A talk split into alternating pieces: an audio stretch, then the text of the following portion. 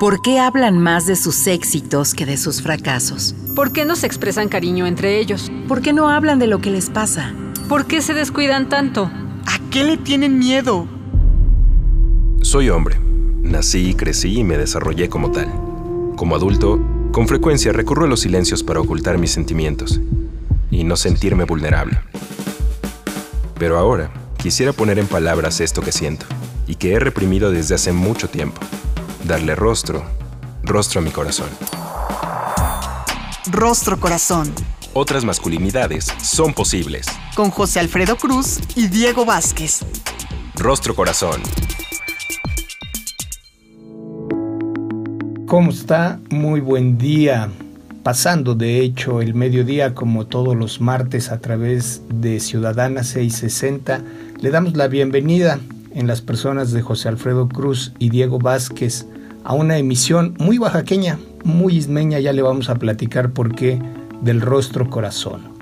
Por favor, entre en contacto con nosotros en el correo círculo abierto para hombres gmail, en nuestra página electrónica www.circuloabierto.com.mx o a través de nuestras redes sociales en Facebook, en Twitter y en Instagram como Círculo Abierto y Rostro Corazón.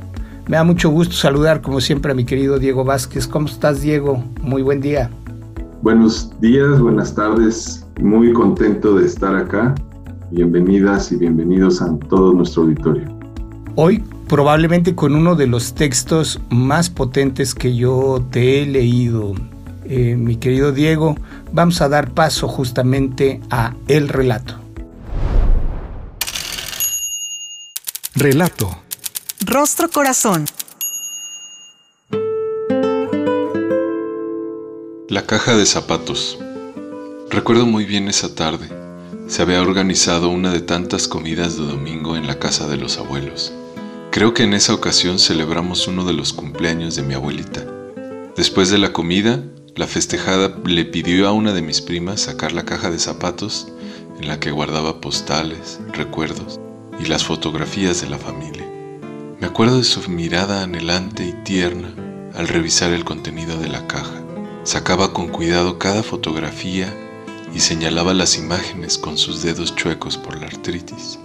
Sus ojitos se le llenaban de lágrimas y sus cachetes de felicidad. Trataba de explicar quiénes eran las personas que aparecían en las fotos, dónde estaban, cuándo había sido y algunos detalles relacionados con el recuerdo, siempre con mucha nostalgia y dulzura. Todos los que estábamos en la casa nos unimos a mi abuela, escuchándola y mirando las fotografías que nos compartía yo era muy pequeño para saber qué pasaba, pero percibía en el ambiente la nostalgia de los recuerdos y de las viejas vivencias. De pronto se hizo un gran alboroto porque en una foto color sepia apareció la abuela completamente joven, rozagante y voluptuosa, con un traje de baño oscuro, posando para la cámara frente a las playas de Costa Esmeralda. Recordar ese momento es como si lo volviera a vivir. Puedo sentir cómo repentinamente un torrente de emociones se concentra en mi estómago. Es una presión muy fuerte. De pronto me da mucho calor, empiezo a sudar y la garganta se me va cerrando poco a poco. Se me dificulta la respiración y para contrarrestarlo todo, tomo una bocanada de aire y al expulsarla llegan unas lágrimas calientes que sin control salen de mis ojos. Todo es confuso. No sé qué me pasa. No sé por qué me siento así. No sé por qué no puedo evitar que el llanto caliente siga brotando. Estas lágrimas duelen mucho. Intento hacer como si nada pasara y trato de seguir observando las fotografías, pero las lágrimas no cesan. No puedo ver nada más que mi propio llanto, así que me tallo los ojos intentando contenerlo, pero me se me suelta sin freno Lloro, lloro y lloro en silencio, sintiéndome completamente confundido. Una mano se posa en mi espalda y escucho una voz femenina que preocupada me dice, Mi hijo, ¿estás llorando? No llores, papacito, ¿qué tienes? En ese momento mi tía me abraza y me insiste de que no llore, pero simplemente no puedo. Recuerdo que me llevaron al baño, que me sentaron en la taza y que me dijeron mil veces que no llorara. Creo que mi mamá se enojó conmigo y me pidió que me compusiera. Cuando por fin me tranquilicé, me recordó que los niños no lloran, que se ven feos, que no me podía poner así. Crecí pensando que algo en mí estaba mal. Con la distancia y el tiempo, he podido entender que al ver a mi mamá, a mis tías, tíos y demás parientes expresarse con tanto cariño de personas que yo nunca conocí, me daba muchísima tristeza, que desde entonces habitaba un cuerpo sensible y que era muy difícil entender y contener todo el caudal de emociones que me atravesaban. Me ha costado toda la vida reconocer que soy una persona sensible, que me da miedo expresar y recibir cariño, que tiendo a encerrarme en mí y que no permito que nadie conozca mi sensibilidad, porque siempre lo he visto como una debilidad y me da miedo que alguien se aproveche de eso, así que me encierro y solo muestro una parte de quién soy. Quisiera regresar el tiempo para darle un abrazo a mi abuela y llorar juntos, apretándome en su regazo. Rostro Corazón. Tápame con tu rebozo llorona, porque me muero de frío. Emisión dedicada de este lado para doña Cecilia Sandoval, mamá Chila, la abuela, que hace unos años también decidió partir. Qué texto tan poderoso me deja la piel chinita, el corazón palpitando a más de 100. Y para platicar hoy y profundizar en el tema, me da mucho gusto conectarnos hasta Juchitán en el istmo de Tehuantepec con mi querido Juan José Cibaja. Pepe, como cariñosamente le decimos, es psicólogo con más de 16 años de experiencia en temas de violencia basada en género, educación integral de la sexualidad, salud sexual y salud reproductiva, perspectiva de género, salud emocional y deconstrucción de las masculinidades. Pepe ha coordinado y colaborado en programas de la ONU, como el Programa de Desarrollo de las Naciones Unidas, PNUD, en el programa Construyete, facilitando cursos sobre habilidades socioemocionales a docentes y directivos de Educación Media Superior en el estado de Oaxaca, con el Fondo de Población de las Naciones Unidas UNFPA, en proyectos dirigidos a juventudes y reducción de riesgos en desastres, además de haber colaborado con organizaciones de la sociedad civil como Oxfam México, como coordinador local de un programa para la reducción de riesgos de desastres con perspectiva de género en dos localidades del istmo de Tehuantepec, con Mexfam Ixtaltepec con la facilitación de grupos de apoyo a comunidad Mushe LGBT en ocho localidades del Istmo de Tehuantepec, entre muchas otras cosas. Mi querido Pepe, ¿cómo estás? Qué gusto saludarte. Hola, ¿qué tal a todos y a todas quienes nos escuchan? Pues viviendo después de un proceso bastante complicado después de la tormenta, ahorita renaciendo como, como ave fénix. Y es un gusto eh, que me hayan invitado y estar acá con ustedes. Qué esperanzador escuchar, Pepe, que es posible renacer después de tormentas que vivimos. Y yo empezaría un poquito por explorar, después del texto que nos comparte Diego, cuál es la parte que tiene que ver contigo, en dónde te identificas. Durante mucho tiempo, a mí me pasó no entender cómo me sentía. De pequeño, yo recuerdo a mi papá decirme que los niños no lloran. Y seguro me habrán dicho pues otras cosas más que yo no recuerdo en este momento. Creo que han sido muchos años en los que me ha tocado de manera personal identificar lo que siento. Después de muchos talleres, incluso en la misma carrera, incluso al conocer a, a Mexfami en, en los talleres en los que te llegué a conocer hace ya aproximadamente 14 años, creo, si no es que más, fueron como actividades que a mí me permitieron poder empezar a identificar sobre todo qué es lo que sentía este tema de, del trabajo de, género eh, me empezó a permitir conocer otras alternativas. Recuerdo tenía como 14 años cuando empecé a, a identificar que habían otras formas de vivirse. En algún momento, pues me tocó reconocer lo que estaba sintiendo durante eh, pues mi paso de mi adolescencia, mi juventud, empecé a, a conocer un poquito más sobre mí mismo y eso me permitió reconocer pues las emociones que yo estaba sintiendo. En algún momento incluso me llegó a pasar que con el fallecimiento de mi abuela yo no pude llorar, yo no pude expresar tristeza y, y fue algo que a mí me llamó mucho la atención y que pues en algún momento me empezó a, a dar esta espinita de por qué, por qué me estaba pasando.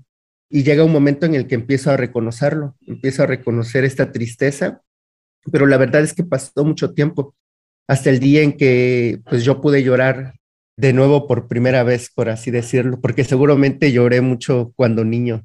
No era, no era como esos niños fuertes ni, ni esos niños que, que siempre están eh, más bien era, pues era hijo, segundo hijo, ¿no? Y, y, eso fue lo que yo creo, ¿no? Que no, no me permitió ser tan, estar así, en el foco. Y entonces, pues, fue eh, como mi adolescencia, mi, mi juventud, que, que, me permito llorar eh, a mares por, por primera vez de nuevo, como renaciendo, de esos llantos que, que no te dejan hablar, que apenas te permiten respirar eh, para mí fue liberador porque creo que era un proceso de vergüenza, una situación de vergüenza lo que me limitaba a, permitirme expresar esa emoción y que creo que también lo transformaba en otras emociones como tal cual como comparte eh, Diego en su texto. Pero, pero me gustó mucho, me gustó mucho esa primera vez. Esa primera vez lo hice a través de, de un plan de, de gestión emocional en el cual pues me puse a ver una película triste, ¿no? Una película de esas que te hacen chillar de perritos y o, o, bueno, hay otras, pero a mí me gustan mucho las, de, las de animalitos. Entonces, em, al final después fue un suspiro de mucha paz y mucha tranquilidad. Aún sigue siendo complicado para mí poder alcanzar pues este proceso de, de tristeza, incluso de llanto, pero últimamente me lo he permitido más lamentablemente, y quizás no tan, bueno, creo que depende de la perspectiva como queramos mirarlo, pues es triste, ¿no? Acabo de, estoy viviendo como algunos duelos en la actualidad, pero eso me está permitiendo reconocer muchas de mis emociones y reconocerme, y creo que eso es algo que, que me da bastante, bastante gusto también. Me gustaría mucho, como dice el texto, eh, y cierro con esto de verdad que, pues poder regresar a ver a mi mamá y no solo haberle dicho que la quiero mucho, sino que, que también que, la amaba mucho. Creo que me faltó decirlo un poco más y lamentablemente pues, pues ya no, ya no hubo más tiempo. Pepe, yo valoro muchísimo que te compartas, sobre todo después de esta tormenta que implica un duelo tan importante, tan significativo y que en tu proceso y trabajo personal una auténtica gestión como nombras con las emociones, hoy puedas ponerle palabras y compartirlas con nuestro auditorio. Déjeme profundizar un poquito sobre el contexto en el que crece Pepe en esta región tan particular en el istmo de Tehuantepec, en Oaxaca, después del corte y sobre todo la forma en la que nace el texto y qué va significando para los masculinos identificar, expresar y trascender nuestras emociones. En un momento regresamos. Rostro Corazón. Otras masculinidades son posibles. Regresamos.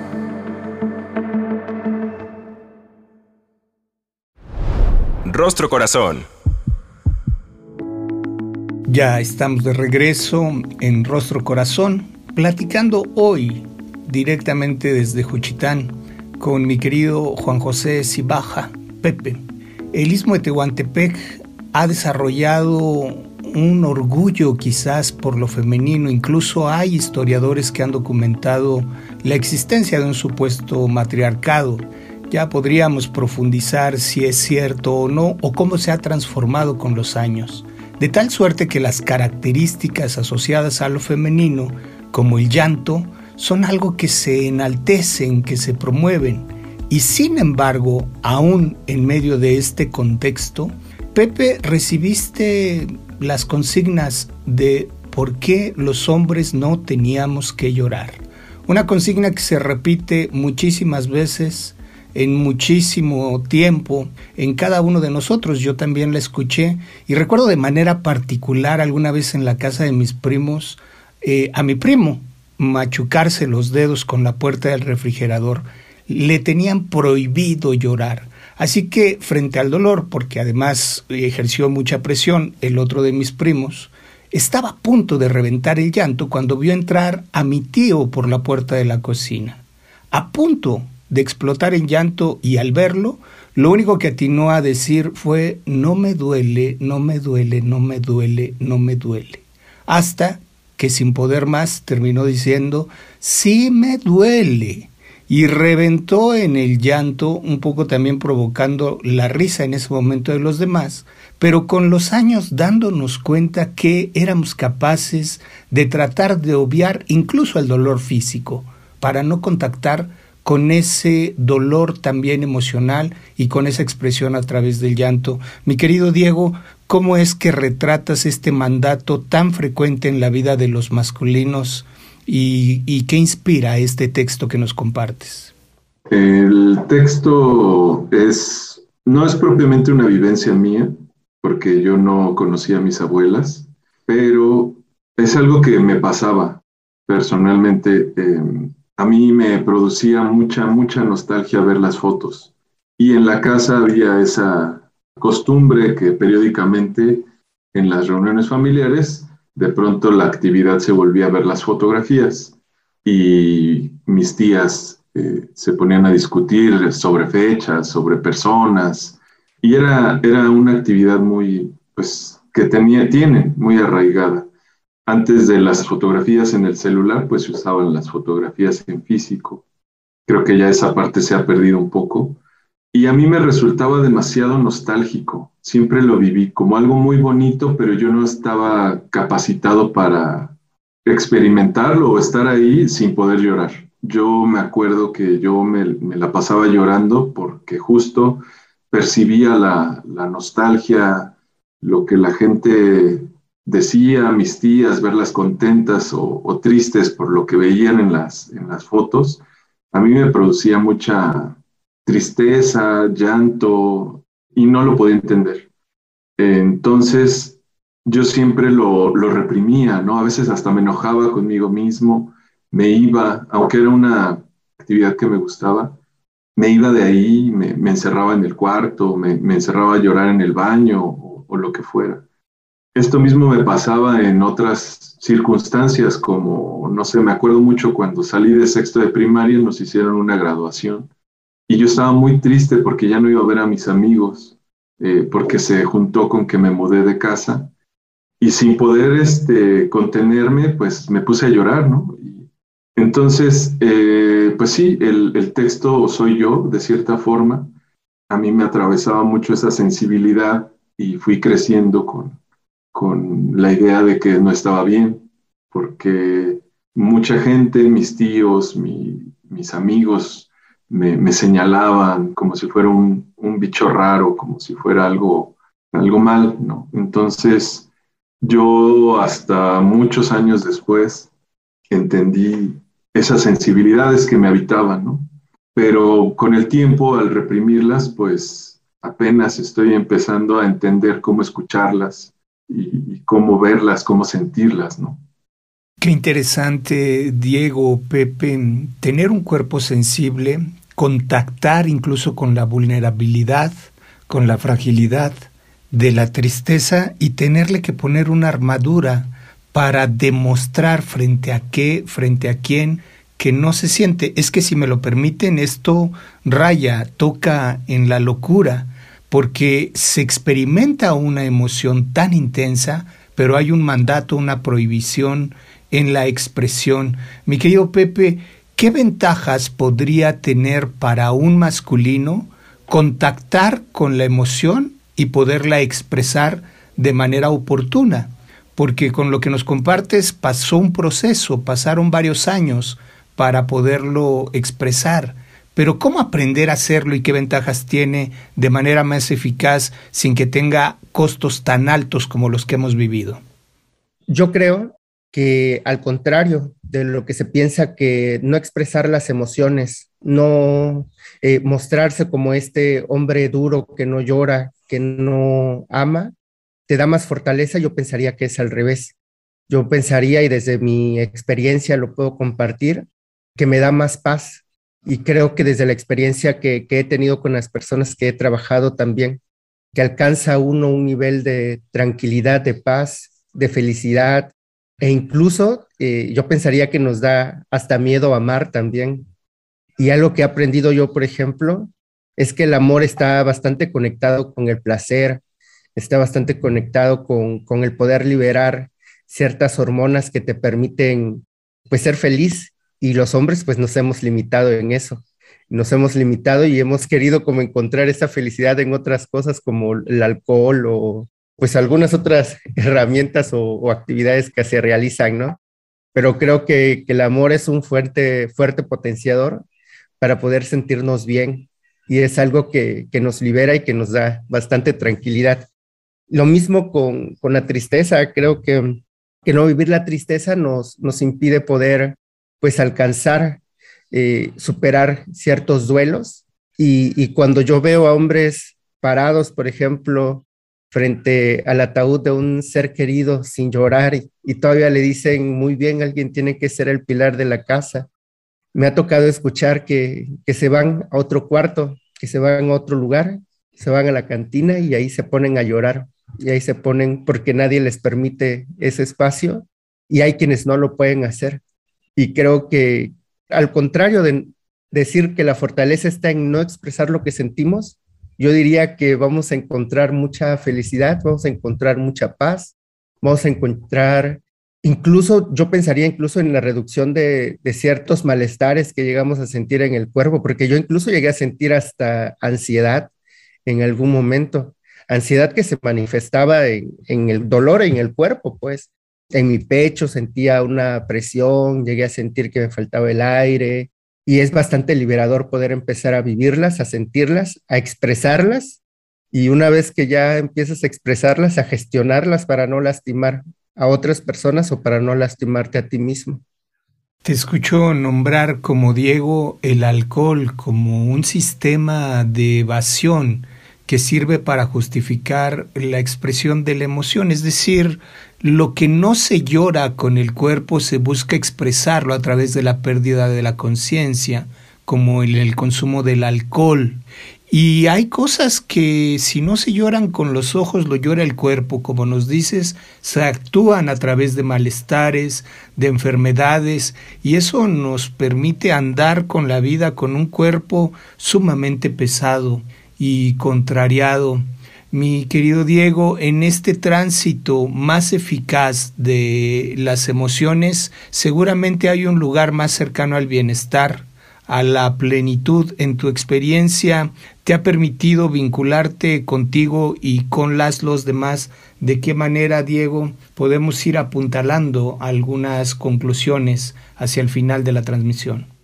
Yo estoy en el proceso de aprender a, gestionarlo, a, poder vivirlo y ahora sí que abrazar esa sensibilidad y esta forma de experimentar el mundo que mucho tiempo reprimí. Ahorita, escuchando a Pepper, lo único que puedo recordar es a mi tío en el funeral de mi otro tío, de su hermano, con los ojos llorosos, diciéndome, me hubiera gustado conocer más a mi hermano, y ahí se le quebró la voz y se fue y yo me quedé impactado e inmediatamente empecé a llorar. Me dio muchísima tristeza. Ahora no sé cómo, eh, más que escuchando, más que percibiendo con los ojos, con la piel y, y ahora sí que abrazando esa sensibilidad, pues permitirme decir lo que pienso y expresar de alguna forma, pues esto que, que cómo lo percibo, cómo lo vivo. Eh, ya no podemos esperarnos a un funeral para decirle a alguien que te quiero, ¿no?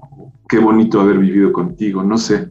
No por ser hombres eh, tenemos que vivirlo así, ¿no? eso es más o menos cómo lo he gestionado, pero sigo aprendiendo. Un aprendizaje permanente, un trabajo de todos los días. El momento es hoy, el lugar, nuestras relaciones con nosotros, con nuestras parejas, con nuestros hijos, hijas, con la comunidad, ¿no? Una oportunidad a cada paso. Mi querido Pepe, te mandamos un abrazo hasta Juchitán. Muchísimas gracias por habernos acompañado. Gracias por el exquisito texto del día de hoy, eh, mi querido Diego. En la producción, David Mejía Cepeda. En la casa Ciudadana 660, mi nombre es José Alfredo Cruz y a título también de Diego Vázquez, le deseamos que tenga una bonita semana. Sígase cuidando mucho, por favor. Hasta la próxima. El Instituto Mexicano de la Radio presentó Rostro Corazón otras masculinidades son posibles. Con José Alfredo Cruz y Diego Vázquez.